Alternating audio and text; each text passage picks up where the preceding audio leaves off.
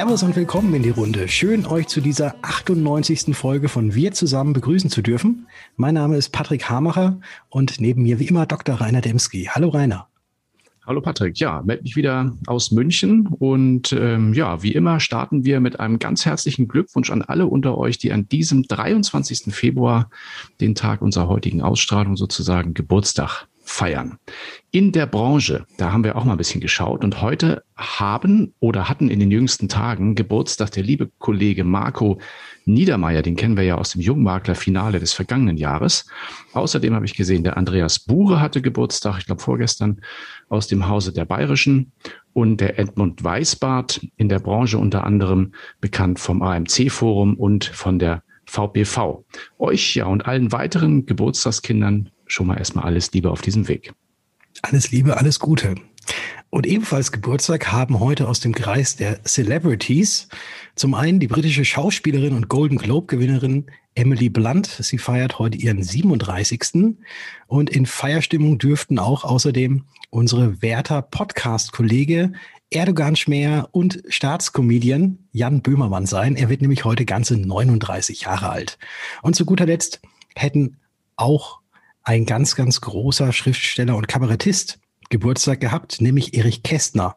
Von ihm stammen so wundervolle Bücher wie Emil und die Detektive, Pünktchen und Anton oder Das fliegende Klassenzimmer. Erich Kästner wäre heute 121 Jahre alt geworden.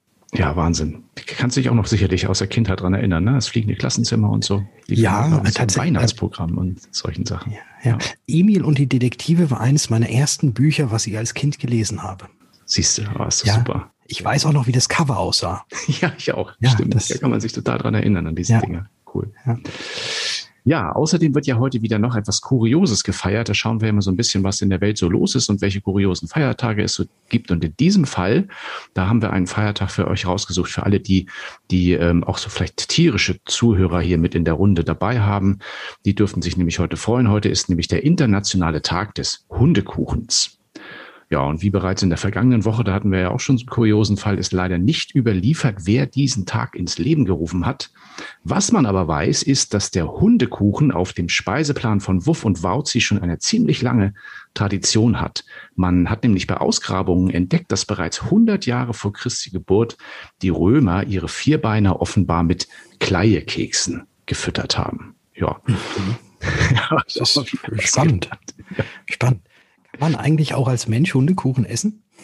Ähm, das ist so eine Mutprobengeschichte. Ich weiß nicht, ob du das als Jugendlicher mal also Hundekuchen nicht, aber wir haben tatsächlich dieses Knusper, dieses Hundefutter, diese, diese komischen ja, diese Trocken, Trockenfutter oder schon das, das, nein, das, nee, das Nassfutter Fleisch mit Rinti und mit nein, nein, nein, so hart waren wir nicht drauf, aber dieses andere haben wir geknuspert, das schmeckt aber scheiße, kann ich nur sagen. Also das mhm. ist nichts für, für Menschen. Dann, dann lieber einen Menschenkuchen statt Hundekuchen so essen. Auch aus, genau. Ja, ähm, womit wir auch schon wieder bei unserem heutigen Interviewgast wären, von dem wir zwar nicht sicher wissen, ob er auch Kleiekekse oder Hundekuchen mag, glaube ich aber nicht.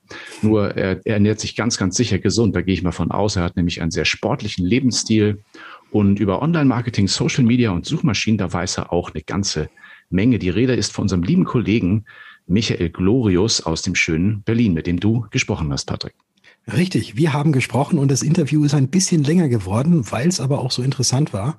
Und wir haben über ganz, ganz vieles gesprochen, was jeden und jede, der und die eine Webseite betreibt, glaube ich, sehr interessieren würde. Da bin ich mal gespannt. Geht's los. Interview. Michael Glorius ist heute bei uns zu Gast und wenn man mal googelt, dann kommt man, glaube ich, nicht an ihm vorbei, weil Michael, du bist jemand, der sich genau damit beschäftigt, dass wenn einer nach Versicherungsthemen googelt, er dich auf jeden Fall ganz schnell findet, beziehungsweise auch das, was er gesucht hat. Und du stehst da immer ganz oben. Schön, dass du dabei bist. Ja, äh, hallo Patrick. Ja, schön, dass ich da sein darf. Ähm, mich findet man ja meistens äh, nicht und in der Regel findet man mich auch immer noch nicht weil äh, der Schuster hat die schlechtesten Schuhe. Ich äh, bin immer noch mit der Erstellung meiner Homepage beschäftigt. Äh, und inzwischen wird es auch höchste Eisenbahn, aber äh, ja, äh, ich äh, bin natürlich dafür da, dass man ähm, den äh, Versicherungsvermittler, Makler, Versicherer, äh, inzwischen ist der Kundenstamm recht groß gewachsen, ähm, auch da findet, wo er sein möchte. Ähm, da ist es dann egal, ob das äh, Ads sind oder, oder ob das organische Suche ist. Aber ja, in der Regel äh, versuche ich mit irgendeinem Thema immer irgendwo vorne mitzuspielen, wenn jemand nach äh, irgendwas mit Versicherung googelt. Mhm. Also Suchmaschinenoptimierung ist da quasi das Stichwort und natürlich auch ähm, Ads, also Anzeigen, die auf Google geschaltet werden. Und da hast du es, glaube ich, drauf wie kaum ein anderer aus unserer Branche oder der für unsere Branche tätig ist. Du hast ja auch ein Programm aufgelegt, was ich gesehen habe, was heißt Selfmade SEO. Was hat es denn damit auf sich? Ja, das Selfmade SEO-Programm, das ist so ein bisschen aus der, ähm, ja, nicht aus der Not, aber so ein bisschen aus den aus der äh, Anfrage heraus äh, entstanden. Und ähm, das war im März äh, letzten Jahres mit dem ersten Lockdown, ähm, kam, äh, kam der Kollege Daniel Seger auf mich zu. Und ähm, ich, mit, ich arbeite mit Daniel und, äh, und der ZVO zusammen und ähm, er meinte dann, hey, wollen wir nicht zusammen einen Videokurs machen zum Thema SEO, weil er sich da auch ein bisschen rein verliebt hat und äh, da auch wirklich schon viele coole Projekte gestartet hatte.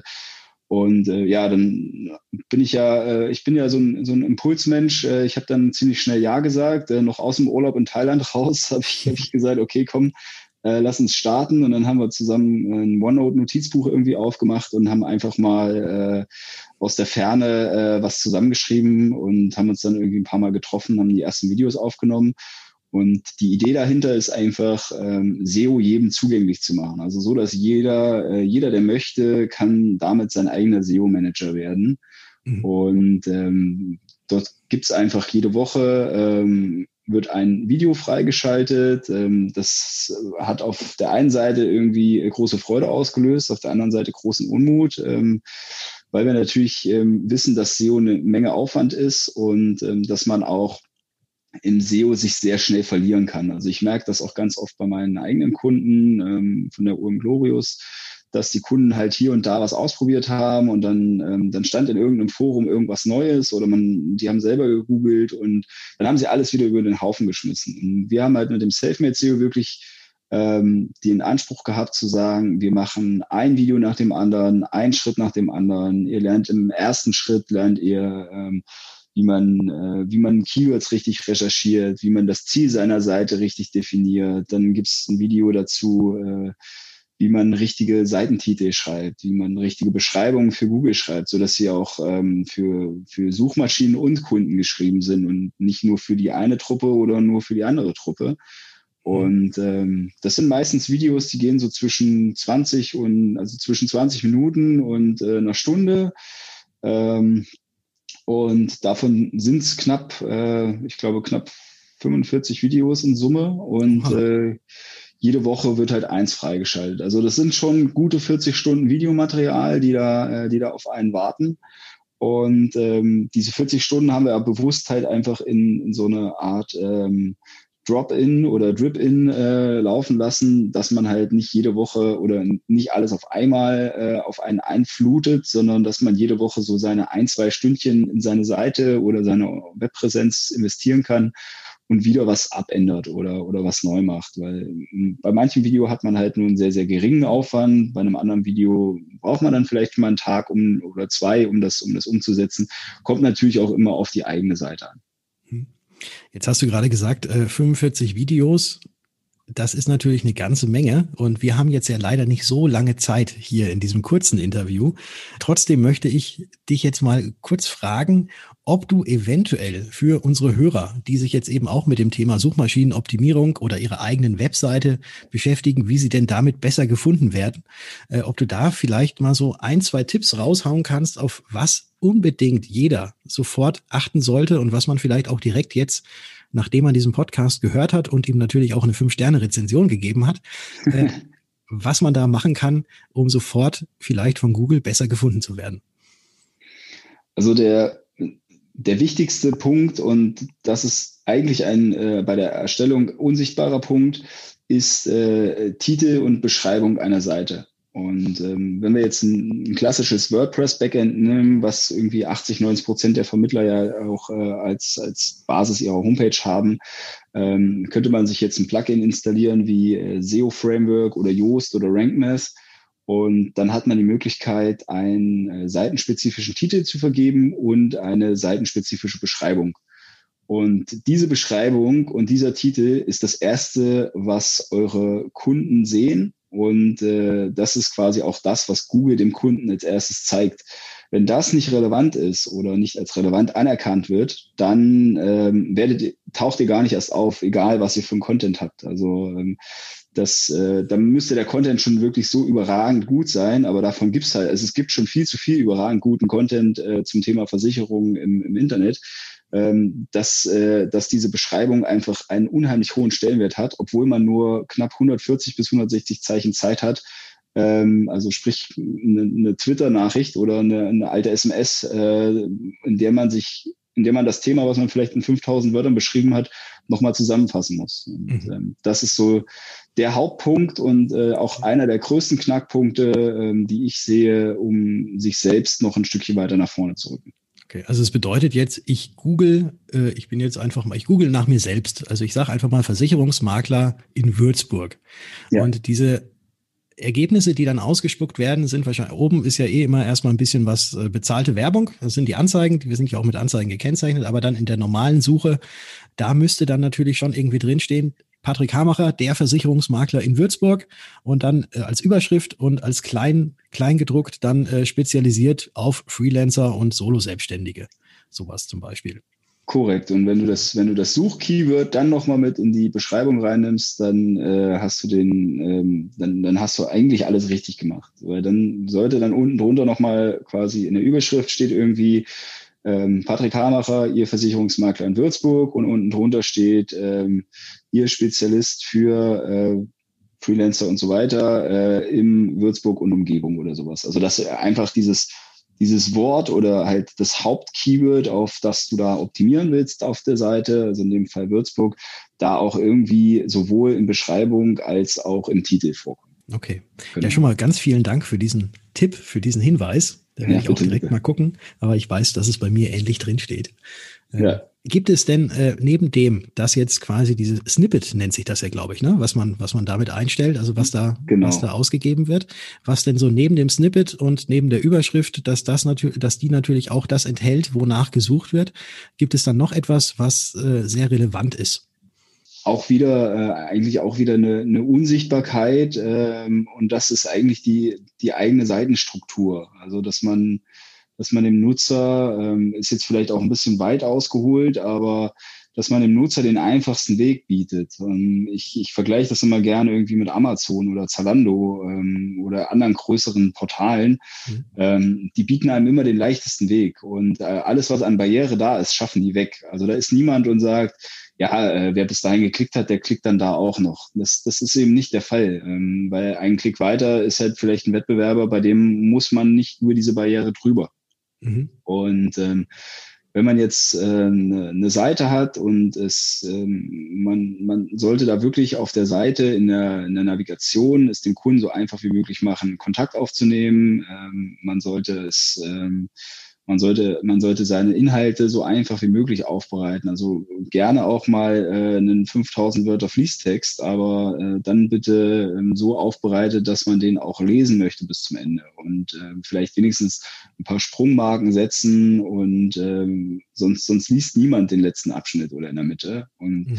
das finde ich ist immer so ein Thema äh, in, in Sachen ähm, User Experience, äh, was tatsächlich äh, ja von, von Google immer mehr mit äh, zum Bewertungskriterium wird.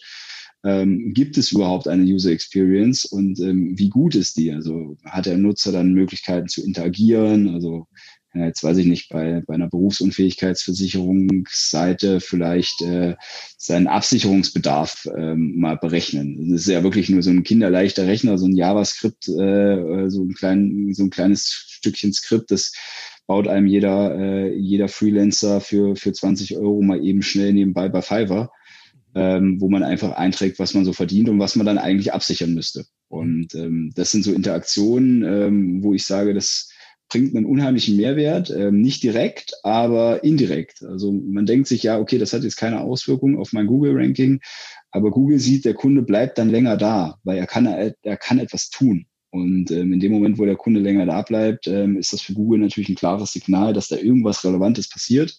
Und äh, somit klettert man die Position im Zweifel auch nach oben. Wenn ich jetzt so da rausziehen kann. Das eine ist, man soll das Rad nicht neu erfinden, sondern vielleicht mal gucken auf Seiten, die man selbst besucht, wie da der Aufbau dieser Seite ist und wie man es eben gewohnt ist, also sprich User Experience, wie man es gewohnt ist, irgendwelche Sachen zu finden, irgendwelche Sachen zu suchen und wo man denn jetzt klickt. Also sprich, oben rechts ist das Suchfeld. Wenn das Suchfeld wahrscheinlich unten links angeordnet wäre, wird ein Besucher auf der Webseite dieses Feld wahrscheinlich gar nicht finden, weil er es gar nicht bis dahin kommt. Äh, also da mal gucken, wie sind denn andere Webseiten, die man kennt, aufgebaut und quasi seine eigene Webseite auch in dem Maße aufbauen und dann als zweites darauf achten, dass der Kunde oder der Besucher der Webseite, wenn er drauf ist, möglichst lange gehalten wird und nicht sofort wieder zurückspringt.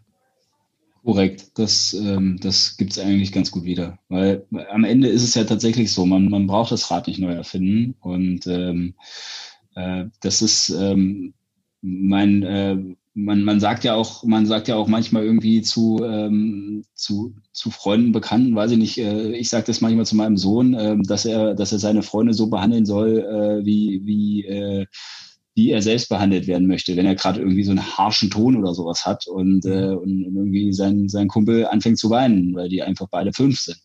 So, mhm. und dann und genau das Gleiche kann man eigentlich dahin übertragen. Also man, man sollte sich die Seiten anschauen und dann überlegen, ähm, würde ich hier jetzt etwas kaufen? Es ist völlig egal, welche Seite. Ähm, würde ich hier jetzt etwas kaufen? Und dann weiß man eigentlich auch schon, wenn man sich seine, wenn man seine Seite dann damit vergleicht, weiß man anhand der Antwort eigentlich auch schon, was man irgendwie verändern muss oder was man, was man noch tun muss, um da hinzukommen. Und ähm, wenn man es nicht weiß, dann kann man sich auch irgendwie auch Hilfe holen oder, oder kann man jemanden fragen, der vielleicht eine bessere Seite hat oder, oder wo, wo einem optisch das gefällt, dass man sagen kann, hey, wie hast du das gemacht? Aber ja, das sind auch so Klassiker wie Impressum, Datenschutz und sowas. Das gehört einfach in Footer. Stellenanzeigen sind bei jedem Unternehmen sind die Stellenanzeigen irgendwo im Footer oder, oder der Karrierebereich. Es sei denn, man ist jetzt irgendwie bei Stepstone. Aber ähm, das, das, das ist halt einfach so. Und ähm, da sollte man einfach auch, das, das Spiel sollte man mitspielen und, äh, und da auch nicht versuchen, aus der Reihe zu tanzen. Weil das ist tatsächlich so ein Thema, aus der Reihe tanzen mögen die Suchmaschinen halt einfach nicht. Ein sehr wertvoller Tipp. Vielen Dank dafür. Und ich habe noch eine letzte Frage, weil du beschäftigst dich ja nicht nur mit der Suchmaschinenoptimierung, sondern du beschäftigst dich ja auch sehr viel mit Werbeanzeigen, die auch über Google zum Beispiel ausgespielt werden. Würdest du jetzt jemand Unbedarftem, der sich einfach mal bei Google angemeldet hat und jetzt sagt, ich möchte jetzt gerne mal eine Anzeige schalten, damit ich besser äh, gefunden werde, würdest du jemand Unbedarftem sagen, mach das oder würdest du ihm raten, sofort lieber äh, eher ganz viel Geld verbrennt, äh, sich jemanden zu suchen, der das professionell macht. Das so. ist eine Suggestivfrage irgendwie, oder? der, der Unternehmer mir sagt natürlich, komm zu mir. Ähm, nee, Quatsch. Ähm, also es gibt, äh, ich habe es ja auch irgendwann gelernt. Ähm, es, äh, es, gibt da, äh, es gibt da einfach einen gewissen Grad, in dem man eintauchen kann, auch wenn man das nebenbei einfach selber versucht. Ähm, es gibt Fallstricke, die man auf jeden Fall beachten sollte. Ähm, das, äh, das sind, äh, das, die fangen bei der Kampagnenerstellung an, äh, bei der Kontoerstellung und, und äh, sind dann meistens zu finden bei der Optimierung, weil natürlich Google ähm, oder auch Facebook oder auch jedes andere Medium, was Werbeanzeigen verkauft oder Werbeplätze verkauft, macht einem die Erstellung einer Kampagne wirklich kinderleicht. Also das geht, das geht mit ein paar Klicks, kennst du vielleicht auch selber. Ähm, du hast mit ein paar Klicks, hast du dir so eine, so eine Anzeige zusammengebastelt und eine Kampagne und dann hinterlegst du deine Kreditkartendaten und feuerfrei los geht's. Ähm, natürlich geht das sehr, sehr einfach. Die wollen ja auch alle Geld verdienen.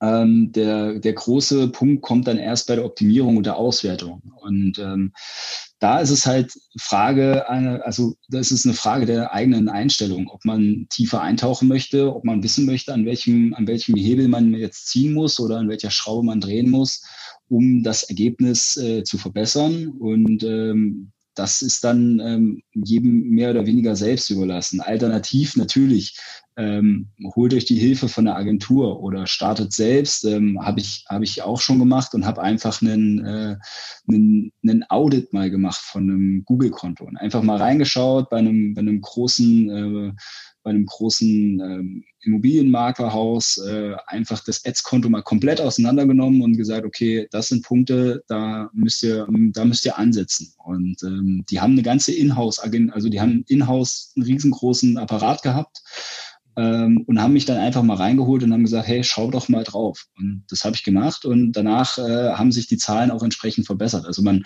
man muss nicht gleich die Agentur wirklich ähm, dauerbeauftragen, das geht auch. Ähm, das ist natürlich für die Agentur deutlich wünschenswerter, weil dann kann man die, äh, die Änderungen auch nachvollziehen und auch reporten und verständlich machen. Aber wenn man jetzt sagt, äh, ich, ich möchte mir das nicht leisten oder ich kann mir das noch nicht leisten, dann kann man auch einfach im Nachgang, wenn man was erstellt hat, mal jemanden drauf gucken lassen. Vielen Dank für diesen äh, letzten Tipp. Wir sind in der Zeit schon weit, deutlich drüber, als wir uns ursprünglich ja, gesagt. Also macht, aber überhaupt, macht aber überhaupt gar nichts. Das ist ja das Schöne an einem Podcast. Da kann man ja auch mal überziehen. Ähm, ja. Aber man erfährt ja von dir auch noch ganz viel. Äh, ich hatte ja schon das Selfmade SEO äh, angesprochen. Aber ich glaube mal, wenn man dich äh, nicht nur googelt, sondern wenn man auch mal einfach mal auf Facebook nach OM Glorious oder nach Michael Glorious sucht, dann findet man, glaube ich, auch sehr viel über dich. Und ähm, da verweisen wir jetzt einfach unsere Hörer darauf hin, wenn sie noch mehr kostenlosen Inhalt erfahren möchten. Genau, in der Regel gibt es da irgendwie in den ein oder anderen äh, Foren und Gruppen immer mal einen Glorious der Woche, ähm, wo ich, wo ich irgendein ein Beispiel mal bringe aus dem, aus dem täglichen äh, Marketingleben und äh, das versuche auf, auf die Vermittlerschaft äh, zu übertragen. Und äh, da wird auch gerne mal diskutiert ähm, und äh, das macht auch viel Spaß. Ähm, da kommt auch immer viel, viel positives Feedback. Ähm, da gerne, äh, da gerne auch fleißig mitdiskutieren oder sich mit mir vernetzen auf LinkedIn, Facebook, ähm, Medium der Wahl. Ich bin überall. Außer bei Clubhouse. das wird wahrscheinlich aber auch noch kommen. Aber das ist wahrscheinlich ein Thema, ein Thema für das nächste Mal, wenn wir über Clubhouse sprechen. Äh, ja. Clubhouse jetzt endlich dann auch mal für Android freigeschaltet ist und nicht nur für die Apple-User ist. Das stimmt. Ja, stimmt. Ja, siehst du, das habe ich ganz, äh, das habe ich ganz, ganz verdrängt, dass das, äh, dass das ja aktuell nur für Apple-User freigeschaltet ja. ist. Gucken wir mal, was da kommt. Auf jeden Fall nochmal ganz herzlichen Dank, lieber Michael, für deine Zeit, dass du uns da die wertvollen Inhalte gegeben hast. Und ich wünsche dir jetzt noch einen wunderbaren Tag. Ja, dir auch. Vielen Dank für die Einladung und äh, euch auch noch frohes Schaffen. Wow, nicht schlecht. Also eine ganze Menge Input vom lieben Michael. Vielen lieben Dank dafür, dass du immer so viel auch aus deinem täglichen äh, Erfahrungsschatz hier so preisgibst. Machst du ja auch in anderen Formaten. Finde ich ganz toll, dass wir immer solchen, so einen Content hier auf die Beine stellen können. Lieben Dank nach Berlin. Ja, da sind wir auch schon in unserer nächsten Rubrik. Hot or not? Die erste Meldung führt uns äh, nach Düsseldorf zur Ergo. Die hat nämlich nach einigen Jahren von Umbau und Konsolidierung mal wieder mit einer recht mutigen Schlagzeile von sich reden gemacht. Im Handelsblatt durften wir nämlich lesen, dass der Versicherer zum Angriff auf die digitalen Märkte bläst und dort bis zum Jahr 2025, also in den nächsten dreieinhalb, vier Jahren, eine Führungsrolle am Markt einnehmen will. Der Digitalchef des Unternehmens, Mark Klein heißt er, hat die Agenda noch ein wenig präziser beschrieben. Es geht ihm offenbar um eine maßgebliche Steigerung der digitalen gegenüber den traditionellen Abschluss- und Vertriebswegen. Indirekt kann man vielleicht also auch sagen, so ein bisschen eine Kampfansage an den Präsenzvertrieb. Was meinst du, Patrick? Was sagen wir dazu? Hot or not? Ach, ich finde alles, was irgendwie digital ist, eigentlich immer äh, zunächst hot. Äh, und dann mal gucken, was denn da so kommen mag. Ich glaube, die Ergo ist da ja auch mit der Ergo Direkt zum Beispiel. Ähm, sind sie da ja eh schon seit langer Zeit Vorreiter. Stimmt. Wie es denn jetzt mit dem Stationärvertrieb aussieht, der auch immer digitaler werden soll, äh, warten wir mal ab. Aber ich denke, das kann doch gar nicht so verkehrt sein, weil äh, es belebt hoffentlich das Geschäft. Genau, ich finde es auch, äh, schließe mich dir an, Patrick, ähm, finde ich auch gut. Äh, alles, was nochmal digitale Initiativen betrifft, kann den Markt nur weiterbringen und vielleicht ist ja auch das eine oder andere dann für die, für die, ja, für Präsenzvertrieb und für Vermittler und so weiter mit dabei. Ja, unsere nächste Meldung, die wir waren vorhin schon beim Hundekuchen, jetzt sind mhm. wir schon wieder bei den Vierbeinern. Genau, und es geht jetzt nicht um Hundekuchen oder Hundeleckerli, aber es geht um Hunde. Da leben nämlich in deutschen Haushalten knapp sieben Millionen und Katzen sind tatsächlich 11 Millionen oder sogar über 11 Millionen, die in den Haushalten leben. Und das ist offenbar ein Grund oder auch Grund genug für den schwedischen Spezialversicherung Agria, nun auch in Deutschland durchzustarten. Das größte Potenzial sehen die Skandinavier offenbar im Bereich der Tierkrankenversicherung und die Agria will dabei offenbar über Tierhalterverbände auf Frauchen und Herrchen zugehen. Was meinen wir? Äh, Potenzial oder nicht noch ein neuer Versicherer? Was sagen wir? Hot or not?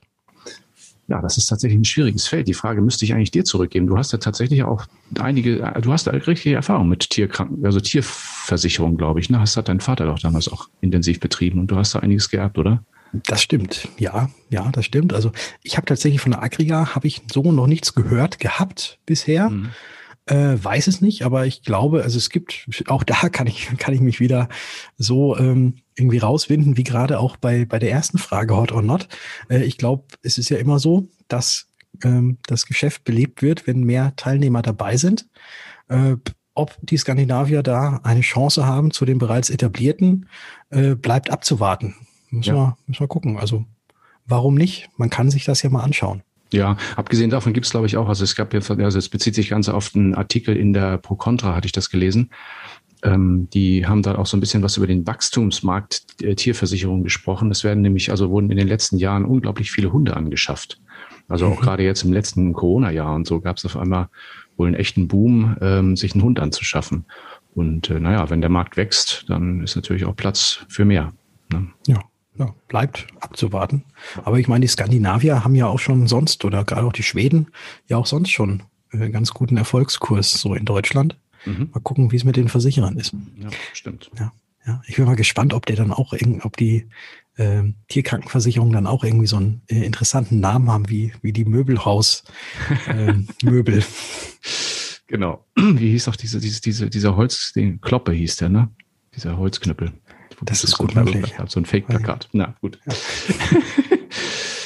ähm, wir haben noch eine dritte Meldung für euch. Und zwar geht es da um eine Initiative aus dem Hause der Fondsfinanz. Das hat vielleicht der eine oder andere von euch schon auf Facebook und anderswo gelesen.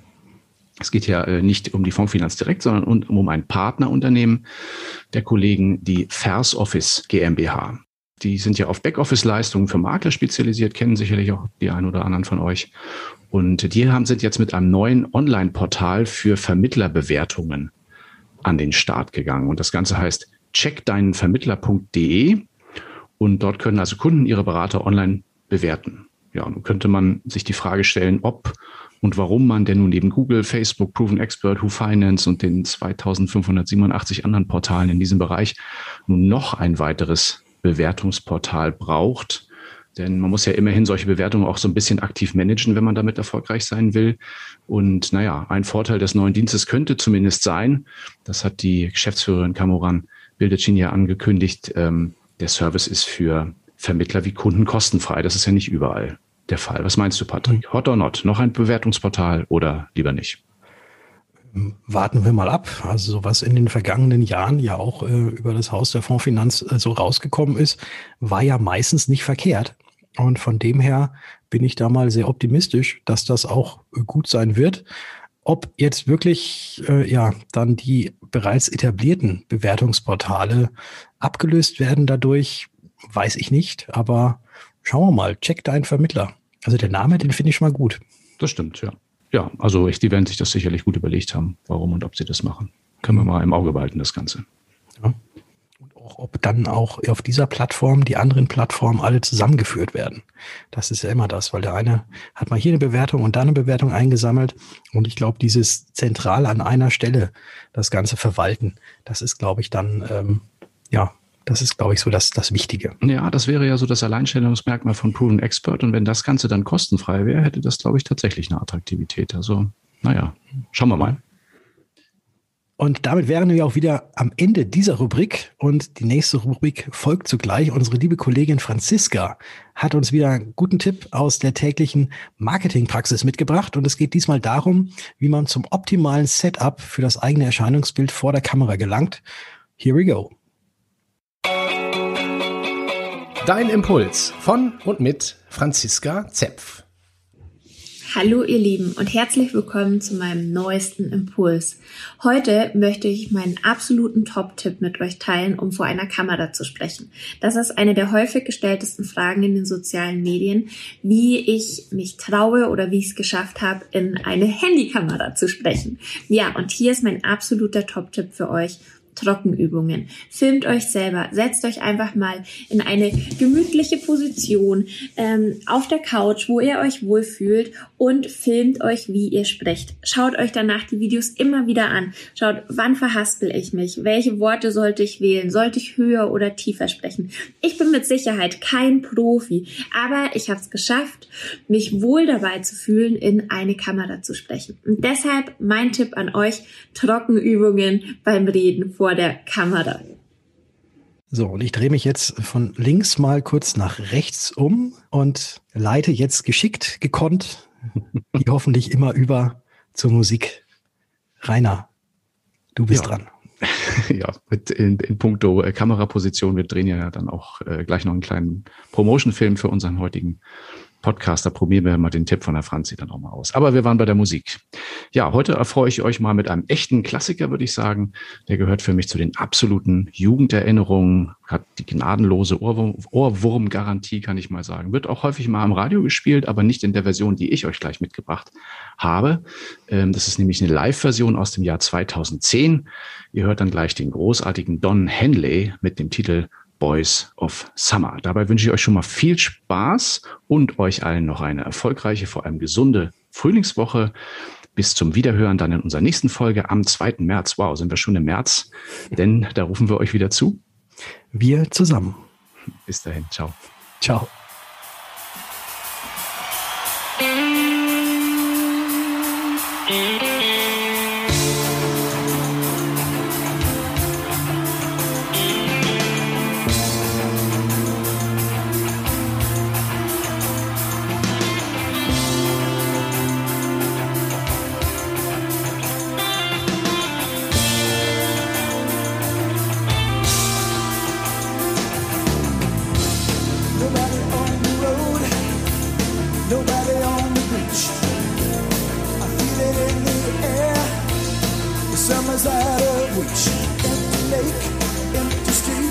sun goes down alone. Driving by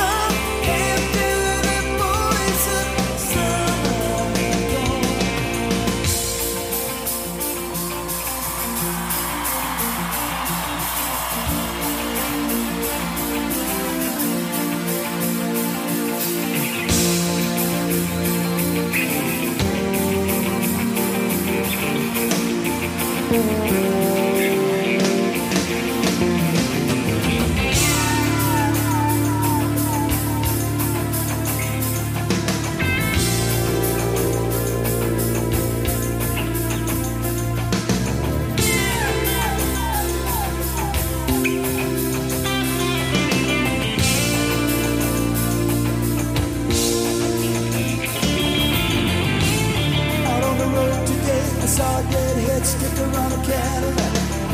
A little voice inside my head said, Don't look back, you can never look back.